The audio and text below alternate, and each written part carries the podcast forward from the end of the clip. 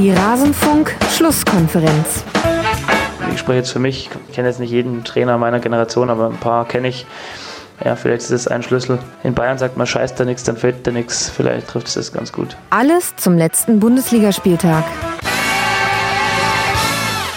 Hallo und herzlich willkommen in der Rasenfunk-Schlusskonferenz. Mein Name ist Max Jakob Ost, ich bin der Genetzer bei Twitter und moderiere hier in diesem Fußball-Podcast einen Rückblick auf den vergangenen Spieltag.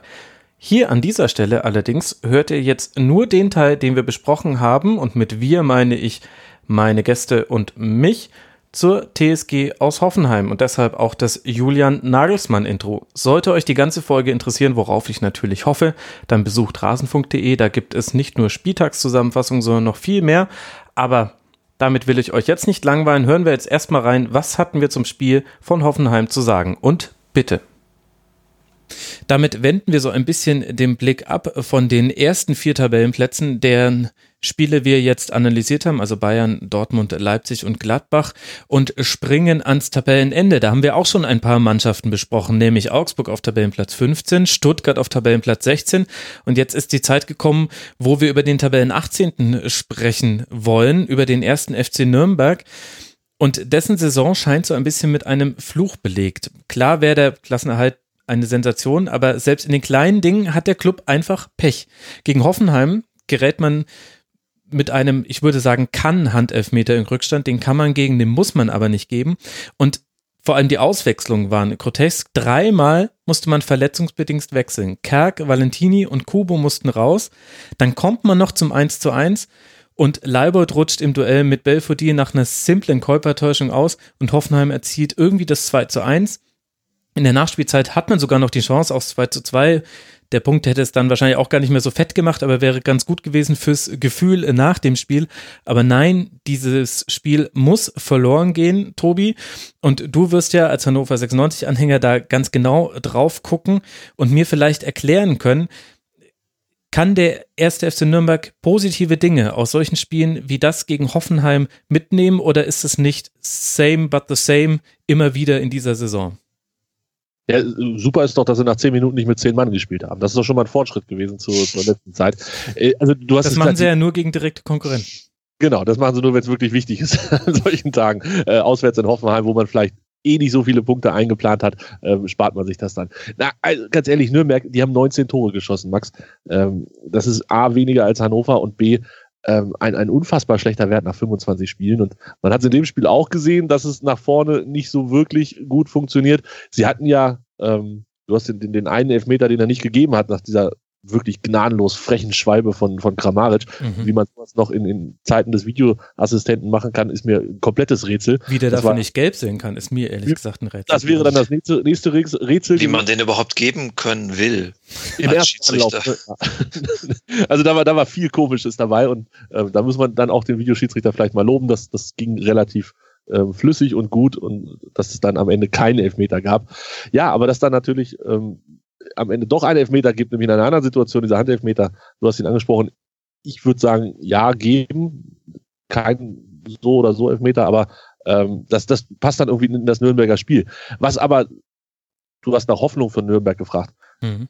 Das war meines Erachtens die Reaktion darauf. Also ähm, ich weiß nicht, es lag sicherlich auch daran, dass Hoffenheim sich vielleicht nicht mehr so richtig bemüht hatte und dachte, das schaukeln wir jetzt hier locker nach Hause. Aber Nürnberg ist zurückgekommen nach dem äh, Gegentreffer, nach der Führung von Hoffenheim und ähm, hat auch gezeigt, dass es zwischendurch mal ganz gut laufen kann. Also ähm, wir bewegen uns jetzt alles in diesem Bereich von den Mannschaften, du hast es gesagt, 17, 18 da unten. Da muss man dann auch mit Kleinigkeiten zufrieden sein und sich an solchen Sachen hochziehen. Und ähm, ja, die Verletzung war natürlich eine, eine bittere Kombination da ähm, für die Nürnberger. Valentini, erinnerst du dich dran, Max, dass ich dir, als er das letzte Mal hier war, dass den da gelobt habe, dass der mir so, so gut gefallen hat? Mhm. Hat sich, hat sich nicht durchgezogen durch die ganze Saison. war aber, glaube ich, relativ weit am Anfang, als ich hier war. Ich glaube, zweiter, dritter Spieltag oder ja, so. Dritter Spieltag war der letzte Hannover-Schwerpunkt, glaube ich. Irgendwie so in der Richtung, da war die Welt noch anders.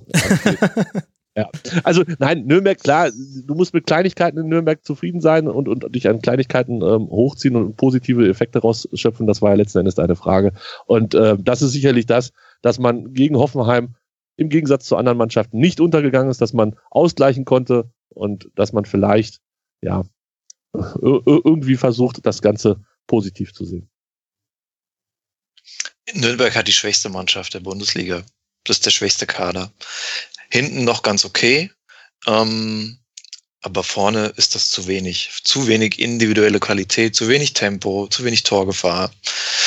Zu wenige Spieler, die initiativ Fußball spielen können, die auch mal am Gegner vorbeikommen. Mhm. Das äh, äh, momentan äh, muss man ja sagen, die, die Spiele gestalten sie knapp. Man, sie haben gegen Dortmund 0-0 gespielt, jetzt fast in Hoffenheim einen Punkt geholt. Ähm, das stimmt offenbar im Team so. Ähm, und sie geben sich nie, nie auf. Das ist ihr großes Plus. Es reicht eigentlich nicht für Siege. Es reicht mal für einen Punkt. Und wenn man mal guckt, gegen wen hat Nürnberg dieses Jahr gewonnen? Das war Düsseldorf, das Heimspiel gegen Düsseldorf, also den Mitaufsteiger und dann gegen zehn Hannoveraner im Hinspiel. Ja, wo der, wo Hannover eigentlich durch eine Fehlentscheidung äh, ab der 30. Minute in Unterzahl war. Dann musste, dann musste noch ein Eigentor her für Nürnberg, damit sie in Führung gehen. Und im Pokal hat Nürnberg noch gewonnen gegen Links oder Brings oder so, irgendeinen Fünfligisten aus dem Badischen. Und sonst nicht mehr. Sonst hat Nürnberg kein Spiel mehr gewonnen. Und äh, ich glaube, nach dem sechsten Spieltag hatte Nürnberg acht Punkte, also noch recht gut reingekommen. Mhm. Und jetzt, äh, 19 Spiele später, haben sie fünf Punkte mehr. Das äh, ist einfach ein, kein guter Trend.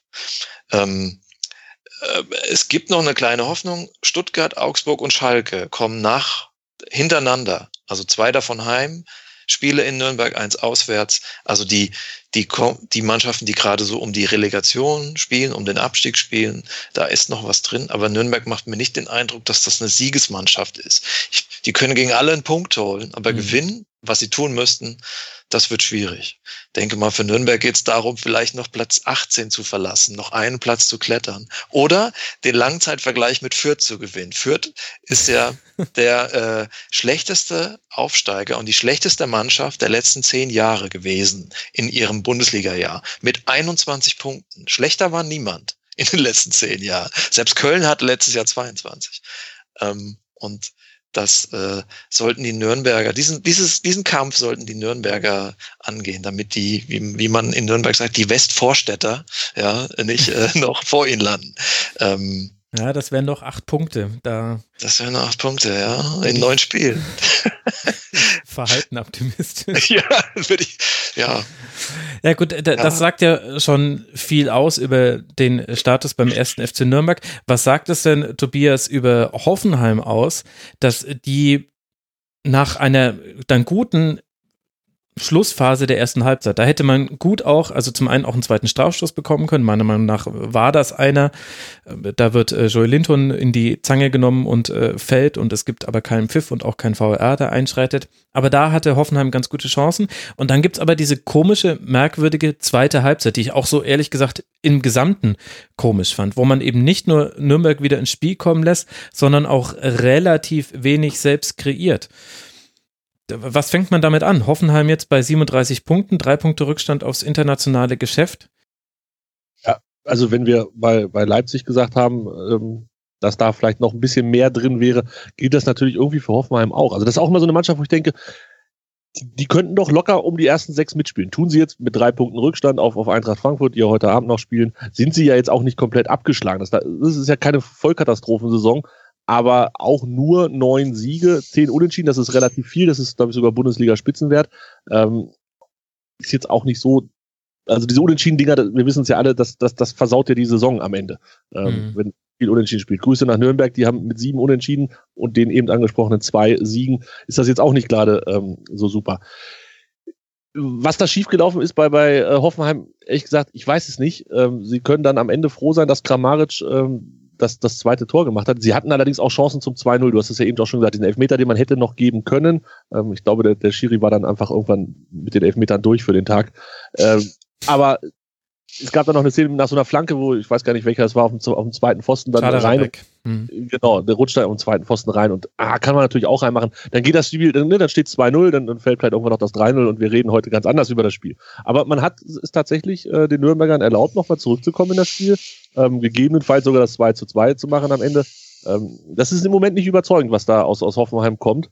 Ähm, passt irgendwie das Spiel passt so ganz gut, finde ich, in die gesamte Saison von den Hoffenheimern. Das ist nie überragend, ich bin nie so wirklich angetan, ähm, wenn ich die sehe. Klar sind da mal so ein paar Highlights dazwischen gewesen, aber insgesamt ist das doch eher so eine, so eine durchwachsene Saison und vielleicht, wenn wir den Bogen spannen ähm, zum Trainer Julian Nagelsmann, vielleicht muss man in Hoffenheim auch schon zufrieden sein, dass dieses Konstrukt ähm, mit dem angekündigten Wechsel, dass das überhaupt funktioniert und noch mhm. nicht der Laden den Leuten um die Ohren geflogen ist. Ganz kurz noch, Christian Dingert heißt der Schiedsrichter. Der, also ich kenne mich ja sozusagen, ich habe ja bin ganz gut vertratet in der mhm. Schiedsrichterszene. Wundert sich jeder, wie dieser also sagen, warum der so hoch befördert wurde, ne? bis, in, bis zum FIFA-Siegel wurde dann wieder degradiert. Also müsst ihr mal beobachten. Einfach kein, äh, kein herausragender Schiedsrichter, der immer wieder durch solche Fehler auffällt. Letzte Woche auch Gelb-Rot gegen Kräuter führt, was man echt nicht geben darf, so, und hat immer wieder Debatten und so. Aber gut. Ähm, und bei Hoffenheim finde ich auch, war enttäuschend gestern ähm, spielen wirklich auch eine schwache Rückrunde für ihre Verhältnisse, beispielsweise da auch gegen Bayern im ersten Spiel, die erste Halbzeit so völlig mhm. chancenlos. Ähm, und ich denke, das hat damit zu tun, dass äh, dass äh, äh, Nagelsmann vor der Saison angekündigt hat zu gehen. Das ist nie gut, ja, für eine Mannschaft, für ein Leistungsklima. Und was ich so höre, war die Stimmung schon mal deutlich besser in Hoffenheim. Ähm, nach der Hinrunde hätte ich noch gesagt, ah, da ist schon mehr drin. Mhm. Hoffenheim war in der Hinrunde der, die einzige Mannschaft, die Dortmund wirklich klar dominiert hat. Auch wenn es nur unentschieden ausging, aber war klar besser als Dortmund. Ähm, und es waren noch ein paar andere Spiele, wo ich dachte, Mensch, wieso haben die jetzt nur einen Punkt oder wie haben sie das Spiel verloren? Mhm. War noch klar besser. Ähm, deswegen hatte ich gedacht, na, in der Rückrunde kommt da ein bisschen mehr. Ähm, man, sie sind noch irgendwie dran, so an Platz sechs, fünf vielleicht. Aber ähm, nach dem Spiel gestern würde ich auch eher sagen, na, das ist, das ist einfach nur noch, das ist Mittelmaß. Und äh, es erklärt sich aus einer gewissen Logik. Ne? Wenn der Trainer sagt, eigentlich will ich hier weg oder das reicht mir hier nicht mehr, hm. ja, das überträgt sich auf die Spieler, ist doch klar. Ja, ich meine, sie hatten natürlich auch noch äh, Verletzungsprobleme. Jetzt in dem Spiel war Vogt jetzt mal wieder äh, zurück. Hat man auch gleich gesehen, dass der dem Spiel schon was geben konnte. Bei mir, mir persönlich fehlt die Variation inzwischen bei Hoffenheim. Also Hoffenheim hat immer Chancen, aber gefühlt haben die immer die gleiche Art von Chance. Also wenn ich noch einmal einen Steckpass auf Nico Schulz sehe und der legt zurück an die Ecke des Fünferraums und da steht dann aber der Innenverteidiger und erklärt ihn, so wie es gegen Nürnberg gefühlt 28.000 Mal vorkam, dann muss ich mir die Augen auswaschen. Also, weil, weil das ist natürlich völlig legitim und, und ja auch sehr erfolgsversprechend und es ist wenigstens keine hochgeschlagene Flanke in einen vollbesetzten Strafraum. Da will ich mich jetzt nicht beschweren aber das, das sieht man so häufig bei Hoffenheim. Und auf der einen Seite ist es natürlich eine Qualität, dass Nico Schulz immer wieder in diese Situation kommt, in denen er den Ball durchgesteckt bekommt und dann an der Grundlinie steht. Aber auf der anderen Seite verteidigen das jetzt zumindest die letzten Gegner von Hoffenheim auch wirklich sehr, sehr gut. Und in dem Spiel waren es 33 Flanken, die Hoffenheim geschlagen hat und sieben davon kamen an. Und du hattest eben von links hattest du immer diese Pässe von der Grundlinie, ganz wenig aus dem Halbfeld. Von rechts hattest du fast nur aus dem Halbfeld. Also äh, Schaderabek und Amiri haben da vor allem die die Flanken geschlagen, die sind gar nicht mehr an die Grundlinie gekommen. Und da muss ich sagen, da bin ich ein bisschen enttäuscht, dass Hoffenheim nicht so arg variabel ist in der Art und Weise, wie sie sich die Chancen herausspielen, weil da haben sie mit Amiri, mit dem bei gut, der konnte jetzt nicht spielen, auch mit Kramaric in dieser Halbposition, da haben die eben ganz andere Möglichkeiten und es ist aber doch relativ ähnlich, was man von Hoffenheim sieht, auch in der Art und Weise, wie da mit den Chancen umgegangen wird.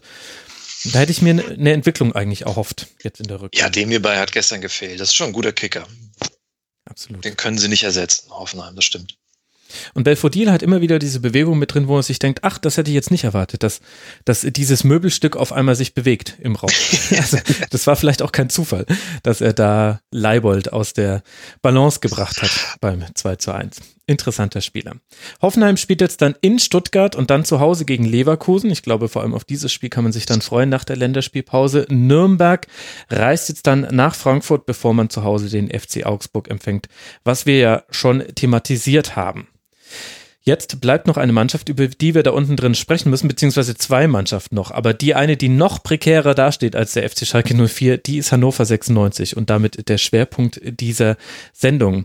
Die komplette Saison von Hannover in, hat sich in einer Szene kondensiert in diesem oder konzentriert in diesem Spiel gegen Leverkusen. Im Schneetreiben von Ja, und so endet er auch schon wieder unser Rückblick auf das Spiel von Hoffenheim am vergangenen Bundesligaspieltag. Interessiert euch, was wir auch zu den anderen Spielen zu sagen hatten? Wir legen auch immer einen Schwerpunkt auf je einen Verein pro Sendung. Dann geht doch mal auf rasenfunk.de. Da findet ihr auch noch viele andere Fußball-Podcast-Folgen zu den europäischen Top-Ligen, zu zeitlosen Themen.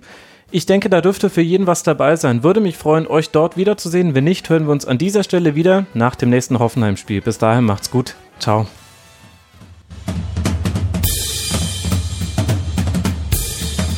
Das war die Rasenfunk-Schlusskonferenz. Wir gehen nun zurück in die angeschlossenen Funkhäuser.